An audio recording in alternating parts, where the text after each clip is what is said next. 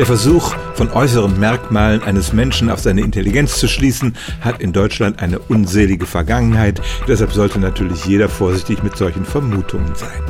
Bei der Stirn ist es so, dass eine hohe Stirn den Menschen ja von seinen nächsten Verwandten unterscheidet und viele denken, da sitzt dann unsere besondere Intelligenz und wer mehr Hirn vorne im Kopf hat, der ist halt auch irgendwie schlauer.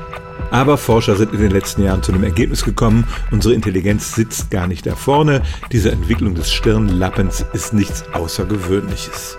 Auch wenn man sich die Neandertaler anschaut, die ja eine sehr stark fliehende Stirn hatten, deren Gehirn war eigentlich genauso komplex wie unseres und inzwischen geht man davon aus, dass sie eben keine grunzenden Affenmenschen waren, sondern uns durchaus ebenbürtig in ihrer Intelligenz gewesen sein können. Dann gibt's auch im Tierreich Tiere, die eine ausgeprägte Stirn haben, aber nicht besonders schlau sind. Als Beispiel werden die Seelöwen genannt.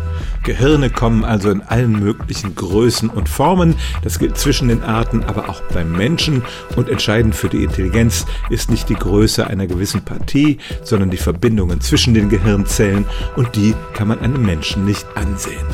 Und ob die Stirn steil ist oder fliehend, das sagt zunächst mal überhaupt nichts über die Intelligenz aus.